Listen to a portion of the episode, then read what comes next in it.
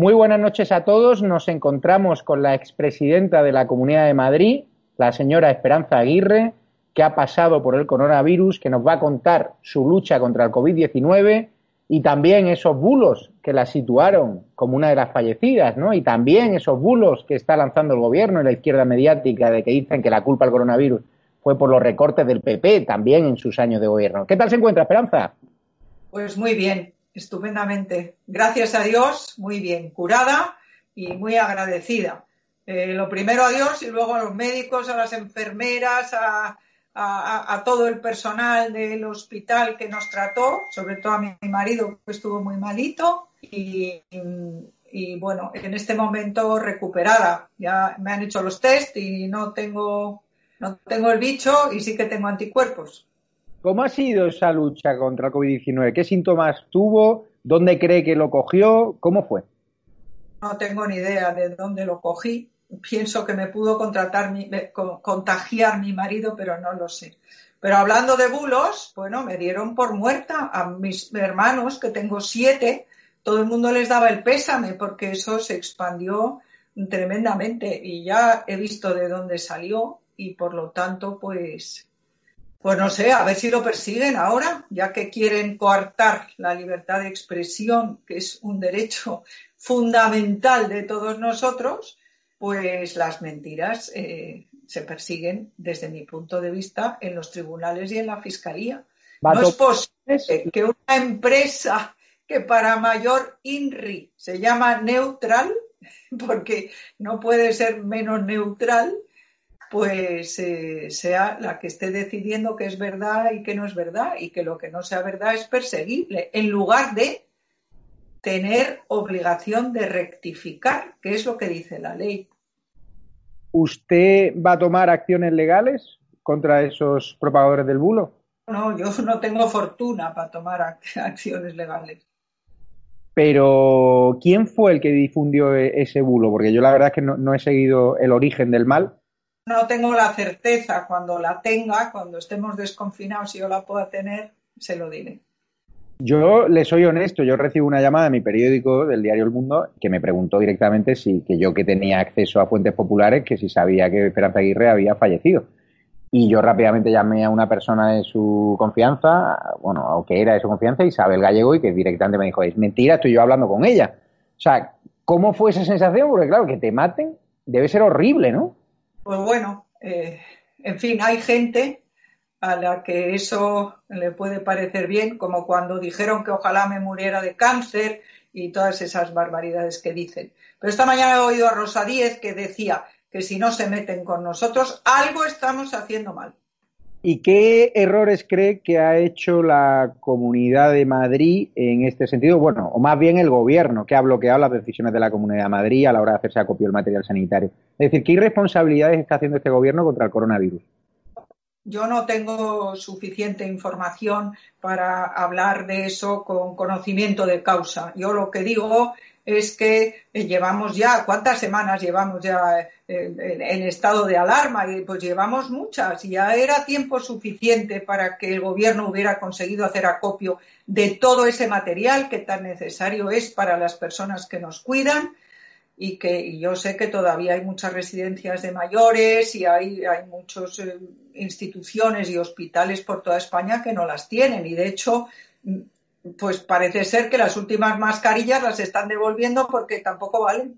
¿Habría pasado esto con el Partido Popular gobernando, o sea, con su Partido Popular gobernando en la Comunidad de Madrid? Es decir, ¿se hubiese, ¿se hubiese actuado en el PP de Esperanza Aguirre cuando usted gobernaba antes para evitar ese foco masivo? ¿Se hubiese actuado antes si el gobierno del PP dominase la Moncloa? Yo creo que esta es una situación absolutamente imprevisible, eh, única, eh, terrorífica y por lo tanto lo que a mí me parece es que hay que responder a ella de una manera excepcional.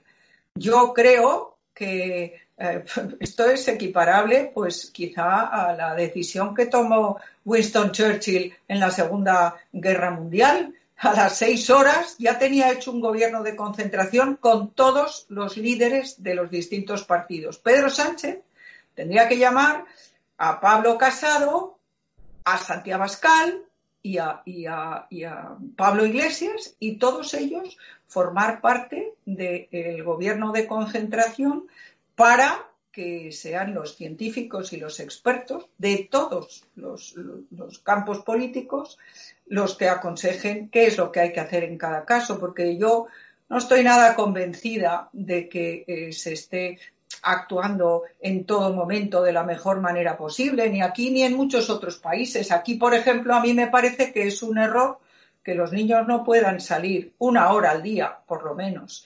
Eh, hay otros países, fíjese que en Suecia, en Suecia no han hecho ningún confinamiento y parece que el número de contagios y el número de, fallecidos, pues no es tan malo. El nuestro, desgraciadamente, pues no sé si nos ha pasado Bélgica, pero por, porque no se están dando los, datos de fallecidos que no les han hecho el test, eh, pero mm, parece ser que el número de fallecidos por millón, pues estamos a la cabeza, de luego estamos en el podio.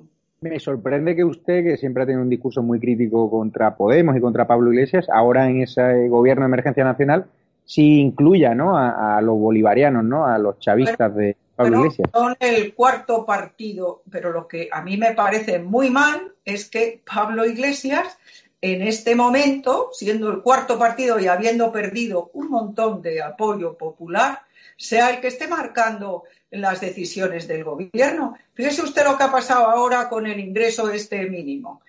Pues es que yo lo primero que quiero decir es que eh, las comunidades autónomas tenemos ese ingreso mínimo. La Comunidad de Madrid lo tiene, la renta mínima de inserción. Y la ha ido modificando a lo largo de los años, pero yo tengo que decir aquí que la puso el gobierno de Joaquín Leguina, una consejera de servicios sociales que tenía, cuyo nombre no recuerdo, pero sí que era pelirroja. Esa consejera lo puso el año 90 y cuando yo fui presidenta de la Comunidad de Madrid, la renta mínima de integración o el ingreso mínimo de inserción, como se llamara en cada momento, eran 400 euros por persona. Y cada persona más que hubiera en la unidad familiar tenía derecho a llegar hasta los, creo que ahora ya son 900 y pico euros. Nosotros medíamos antes por eh, las mm, varias veces del salario mínimo. Y con esto lo que quiero decir es que esto no es una cuestión que eh, tenga que hacer Pablo Iglesias y su y su, su ministerio o su vicepresidencia, porque los servicios sociales están todos eh, pasados a las comunidades autónomas. Las competencias son de las comunidades autónomas. Entonces, lo que no puede ser es que aquí Pablo Iglesias ahora lo que va a hacer, en vez de dar el dinero a las comunidades autónomas para que lo hagan, es mm, pasar él el cheque para hacernos dependientes y empezar este, este corte del salami bolivariano, que es lo que él quiere hacer. ¿Usted duerme tranquila sabiendo que hay un gobierno cuya mitad es eh, bolivariana a favor de aplicar las recetas que llevaron a la ruina a Venezuela? Yo duermo tranquila porque, gracias a Dios, duermo muy bien. Pero el que no debería dormir tranquilo es Pedro Sánchez, porque ese es el que nos dijo que el 90% de los españoles no podíamos dormir. Y yo sí estoy muy preocupada, porque veo que este gobierno, el que está llevando la voz cantante, es Podemos. Y que Podemos es que no lo ha ocultado. Podemos dice la verdad bueno, dice la verdad, menos cuando miente, dice que le gusta mucho la Constitución. No, no.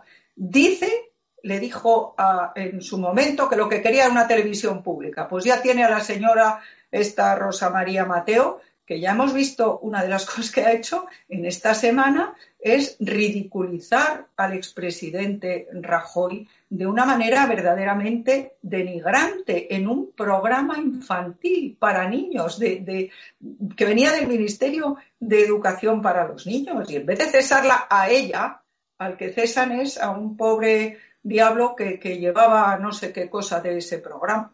¿Crees que Pedro Sánchez va a acabar sentado en el banquillo porque hay un aluvión de querellas presentadas contra el gobierno, hay errores, hay eh, miradas a otro lado cuando la OMS advertía que era un error, ¿no? Eh, promover manifestaciones, organizaciones comunitarias.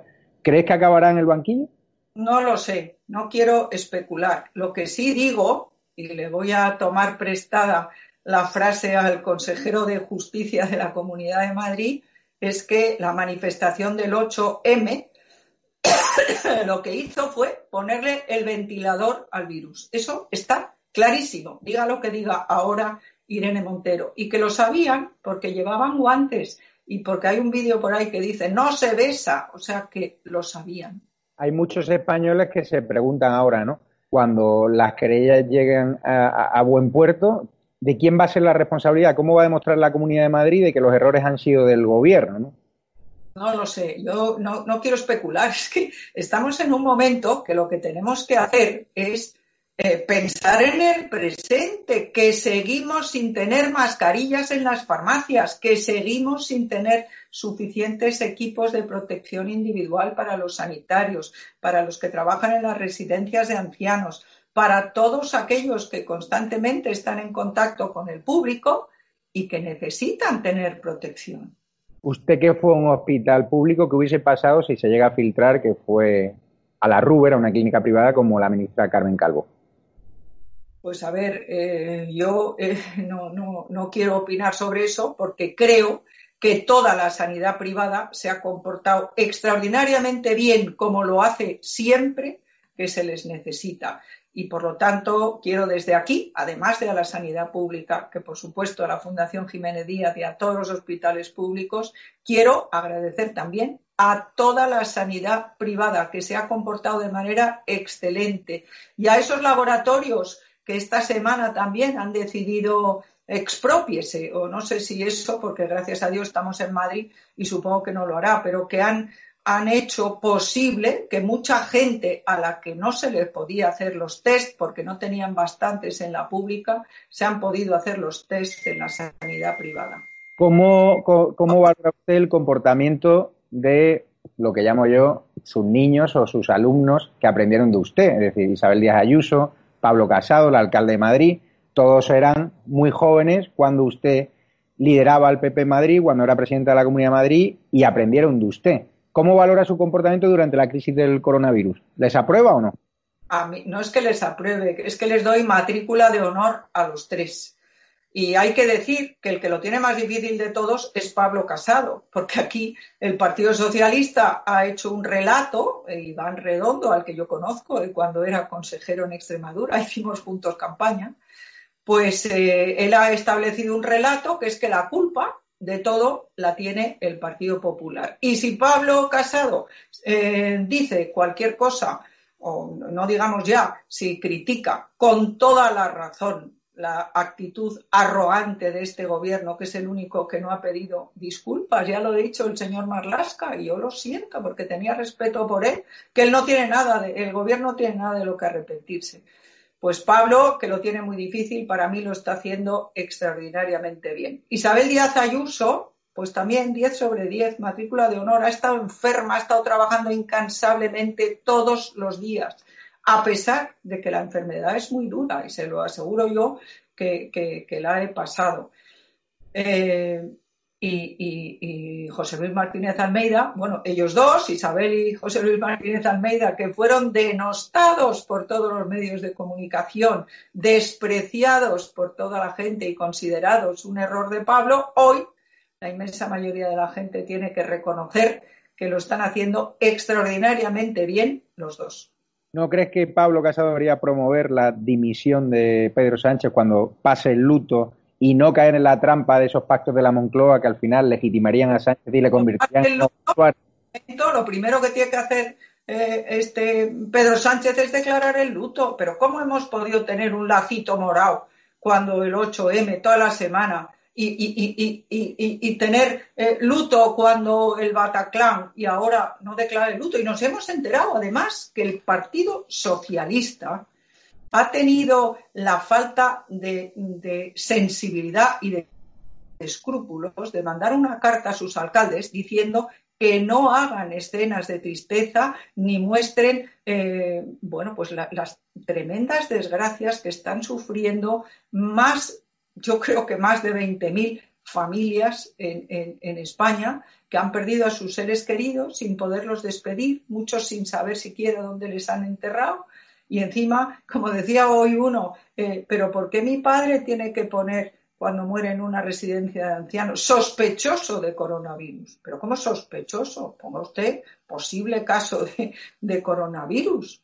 Y bueno, yo, ¿qué quiere que le diga? No me acuerdo ya lo que me había preguntado, porque pensar en toda la gente que ha perdido y en qué condiciones lo ha hecho me, me causa una tristeza y me emociona mucho.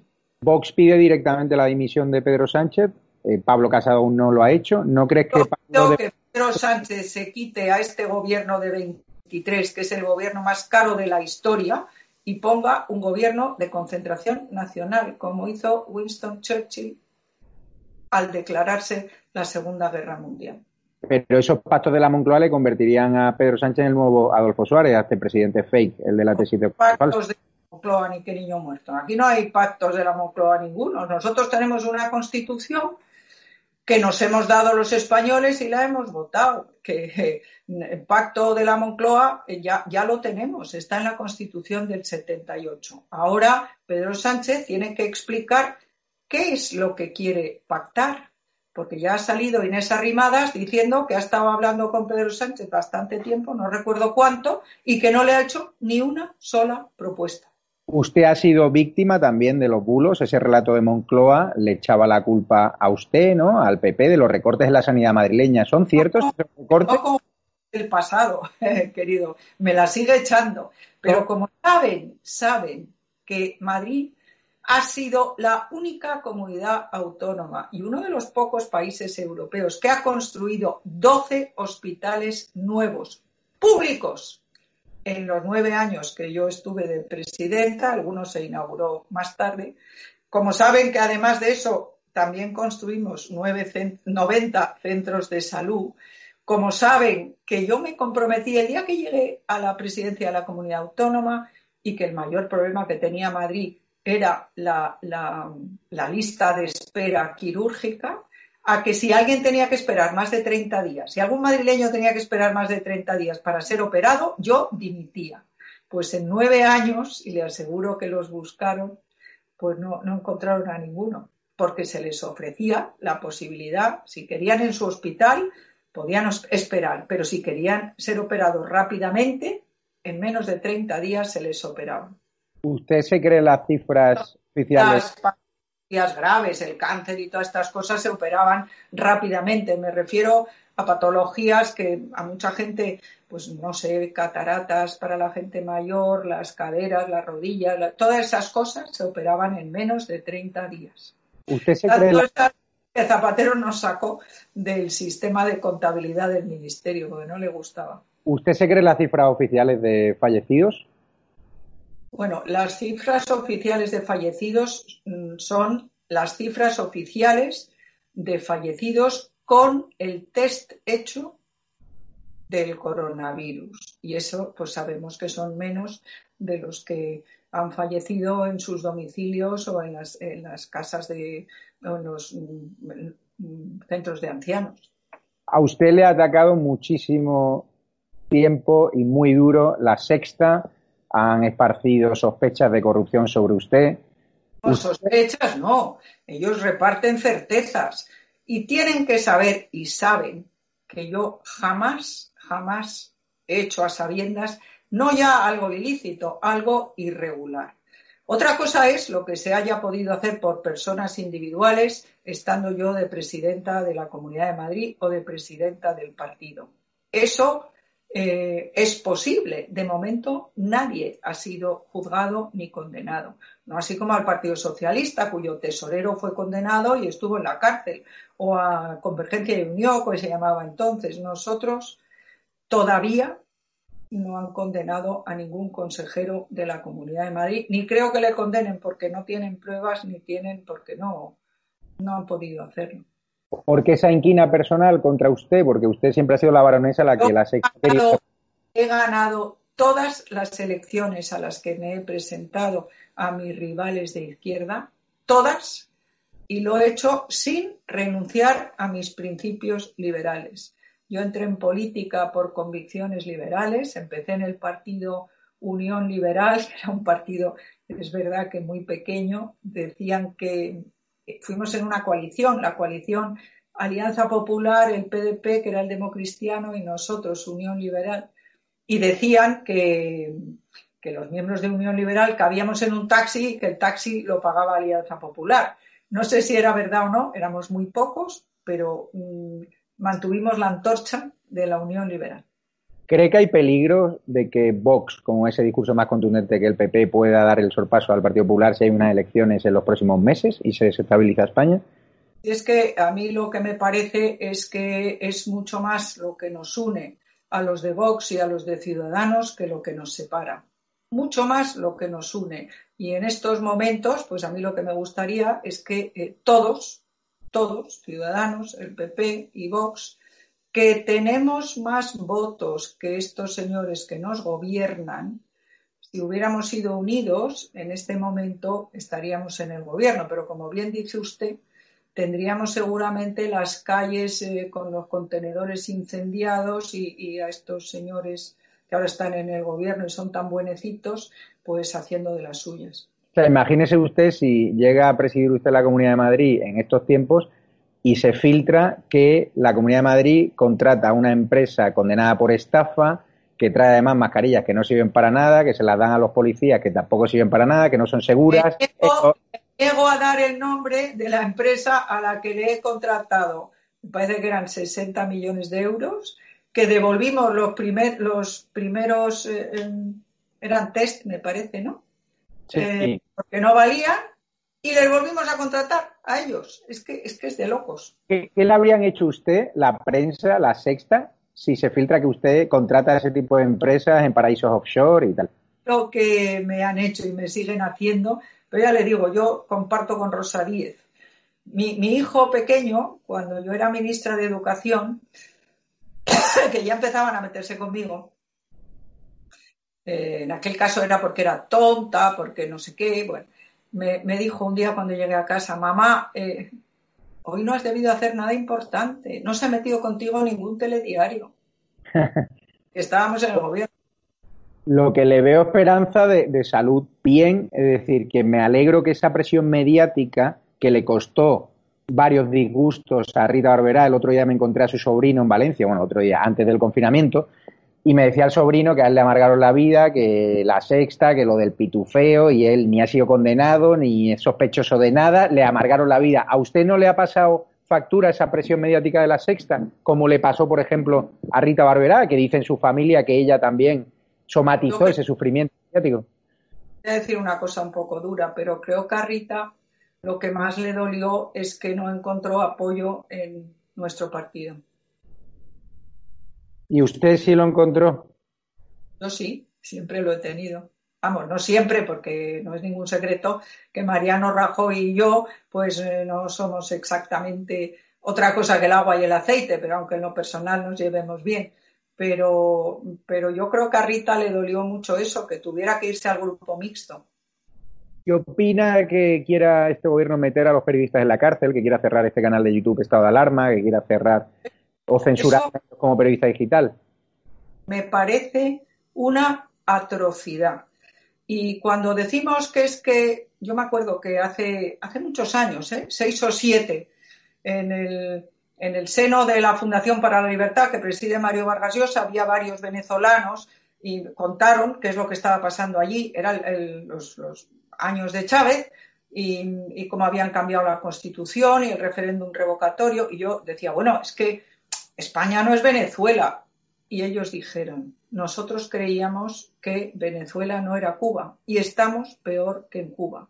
Ellos pueden cambiar la constitución y, mire, la pueden cambiar seguramente por la puerta de atrás. Y si, y si silencian, como están silenciando ahora, pagándoles mucho dinero a, los, a, las empresas de, televisión y teniendo a esta señora eh, yo le llamo Roja María Mateos, eh, que, es provisional, pero ¿cómo provisional? ¿Por qué, ¿Por qué esa señora no dimite ya? Igual que por qué no dimite el señor Simón, que es muy respetable, pero es que nos ha dicho auténticas barbaridades, como que no hay que llevar mascarillas, que aquí no iba a haber ni... Oiga, que no puede ser. yo, como creo que dimitir es una costumbre muy democrática, pues les pido que dimitan a los dos, a Roja María Mateos y al señor Simón. Esperanza, estamos viendo cómo eh, se le está dando voz en muchas televisiones, televisiones públicas, en Telemadrid, a expresidentes, ¿no? Eh, expresidente del gobierno, eh, exministros, varones del PSOE, es decir, gente que ya no está en la primera actividad política. ¿Usted cuántos minutos se le ha dado, por ejemplo, en Telemadrid para explicar que los recortes del PP son un bulo? No, no, no crea usted, sí que me han llamado, pero, pero vale, vale. yo elijo bastante eh, las entrevistas que quiero hacer. ¿No quiere usted ir a...? Vamos, no, por supuesto que sí. Voy a Telemadrid, no se crea usted que me van a preguntar por, por, los 12 hospitales que construí. Me preguntarán por, mm, yo qué sé, por, por el señor Granados o algo así. ¿Pero por qué Telemadrid está en esa deriva que usted apunta? No, no es que yo la apunte, es que Telemadrid fue entregada en la anterior legislatura a Podemos y en este momento, como Ciudadanos está muy contento, eh, Isabel, eh, la presidenta, no puede, no puede mejorar la cuestión. ¿Y eso fue responsabilidad, entiendo, de Cristina Cifuentes? Pues yo creo que sí. ¿Y usted cree que fue justo lo que le hicieron a Cristina Cifuentes en su momento?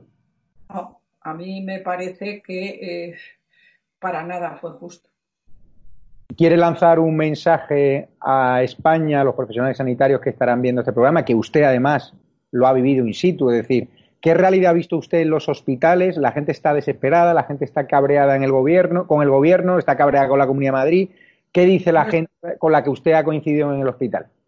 El hospital estaba completamente aislada. Nosotros estábamos en una planta de coronavirus y, y, solo puedo hablarle de las enfermeras, de los médicos, del médico que nos curó, del de, de, el personal de limpieza, de los técnicos de rayos que venían a mirar la, los pulmones, etcétera, y decir que más profesionalidad, más humanidad, más amabilidad, más simpatía y más derroche de, en fin, de buenos sentimientos no he visto nunca.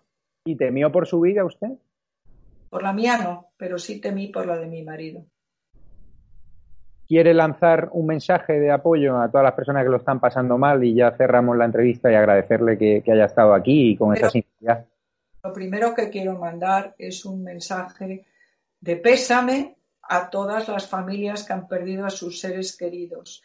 Muchos, que los conozco, eh, han tenido, han sufrido el drama de no poderse despedir, de no poderles ver, de no poder estar en los últimos momentos.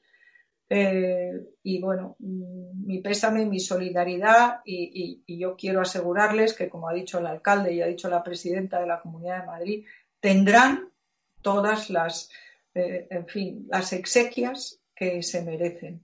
Luego a los enfermos. Los enfermos que están recibiendo unos tratamientos que día a día mejoran, muchos de ellos son experimentales, otros, eh, en fin, se ha visto que sí, que son útiles en algunos casos, pero de momento, por desgracia, se sabe muy poco de todo esto. También quiero decir que la Organización Mundial de la Salud tampoco ha estado muy fina en este caso. Lo mismo que el doctor Simón, que yo no, entiendo cómo no ha dimitido. Y decir que yo desde el minuto uno, mucho antes del de estado de alarma. Me puse una mascarilla porque digan lo que digan, sí, todo el mundo es, lo que sí reconoce es que es un virus que se transmite por las vías respiratorias, por lo tanto, la mascarilla, no como dice el doctor Simón, deben ponérselo solo los enfermos, se lo debe poner todo el mundo. ¿Es necesario enseñar el dolor, esas imágenes del Palacio de Hielo, esos coches fúnebres? Se me ha preguntado varias veces aunque yo me he escabullido, ¿qué pasaría si gobernáramos nosotros? Le puedo asegurar que las imágenes, usted las habrá visto, las que el eh, señor Ferreras, eh, cuando, cuando el, ¿cómo se llamaba? Cuando el perro Excalibur, ¿eh? porque fue lo único que ocurría cuando mataron a un perro y no ha dimitido nadie y esto es intolerable, las cosas que decían los de esa cadena, eh, en fin, ya se puede usted imaginar lo que sería si estuviéramos nosotros en el gobierno. O las imágenes de dolor que vimos, ¿no? Durante el 11M, ¿no? Ese atentado que cambió la historia democrática de este país. ¿Cómo? O las imágenes de dolor de muertos durante el 11M. ¿O ya no se acuerda? Bueno, el 11M fue una cosa terrible. A mí lo más duro que me pasó durante mi presidencia. Eh, y efectivamente, claro que pusieron las imágenes, pero sobre todo España no merece un gobierno que nos mienta. ¿Y qué es lo que está haciendo este gobierno? Pablo Casado lo dijo y tiene toda la razón. Igual que la tiene también esta señora de Vox que explicó cómo todo lo que están haciendo es lo que dice la agenda de, la cosa esta de Sao Paulo y de los bolivarianos. Y tenemos que tener muchísimo cuidado de que no nos cercenen nuestras libertades. Es que, es que no puede ser. El señor Tezanos ha dicho ayer, me parece, en una excelente entrevista que le hizo Carlos Alsina, excelente por Carlos, ¿eh? Eh, pues el señor Tezanos, yo le he oído decir que es que es muchísimo mejor que haya solamente una fuente de información. Quiere ser el Ministerio de la Verdad. Es que esto es el 1984 de Orwell, lo que quieren ellos, pero nosotros, gentes como ustedes, que hacen ese programa, y otros pocos, iba a decir otros muchos, ¿no? Otros pocos que pueden hacer otros programas de radio eh, de televisión y de prensa escrita, no lo vamos a consentir. ¿Sabes qué pasa? El otro día, Esperanza, ya acabo aquí, eh, Ana Pastor, por fiarse una fuente oficial del ministro del Interior, de Marlaska, tuiteó con Neutral, no ella directamente, su equipo, diciendo que había vivido un crimen machista en Valladolid. Resulta que fue una señora que se precipitó por un balcón y que no hubo intermediación de ningún hombre.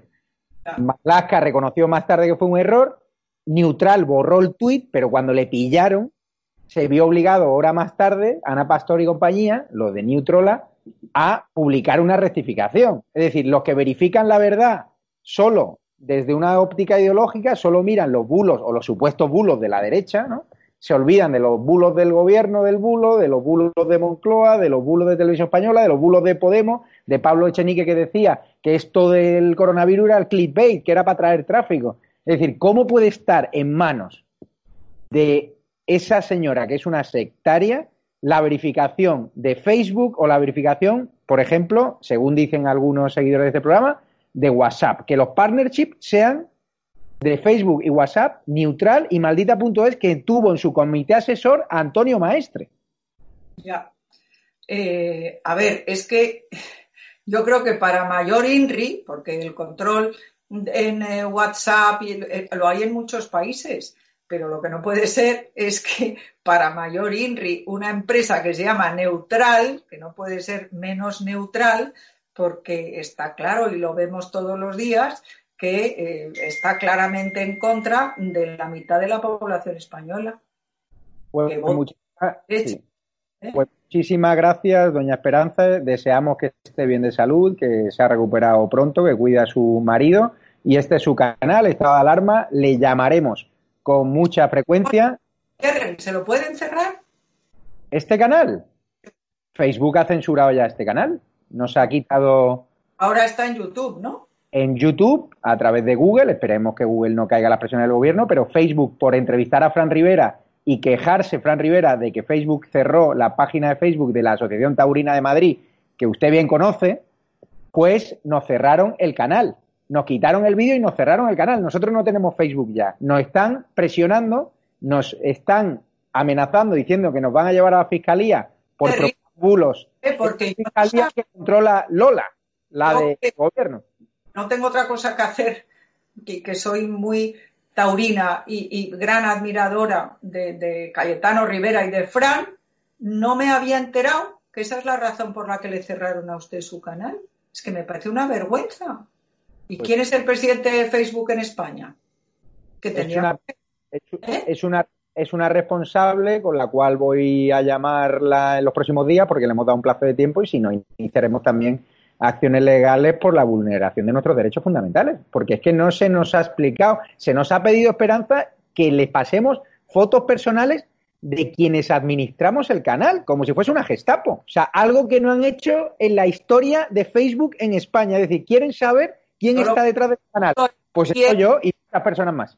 ¿quién es el presidente o presidenta de Facebook en España? Pues una, responsable. tienen que dar a todos los españoles para que empecemos ya por Telegram a ponerlo. Sí, sí, no, yo hablaré con ella y, le llamaré. Tiene un plazo de días y ya está. ¿Es una mujer? Es una mujer, correcto. ¿Cómo se llama? Pues mira, no tengo. Pero vamos, ponlo, que nos enteremos, cómo se llama, dónde vive, todo.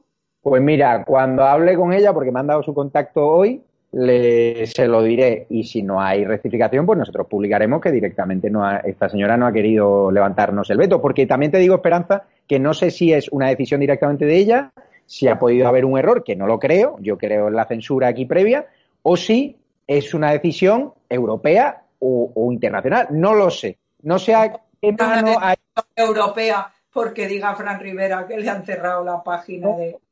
Pero la, te cuento, también te digo que YouTube penaliza mucho los contenidos taurinos, que los animalistas ejercen mucha presión y, por ejemplo, las corridas de toros en YouTube normalmente cuando las sacas nos penalizan, o sea, nos critican mucho y nos quitan el vídeo, lo desmonetizan. Por lo tanto, quiero enterarme bien antes de señalar a nadie, ¿no? Por eso nosotros somos muy precavidos, pero sí sabemos que este gobierno nos quiere meter en la cárcel, que quiere cerrar este canal.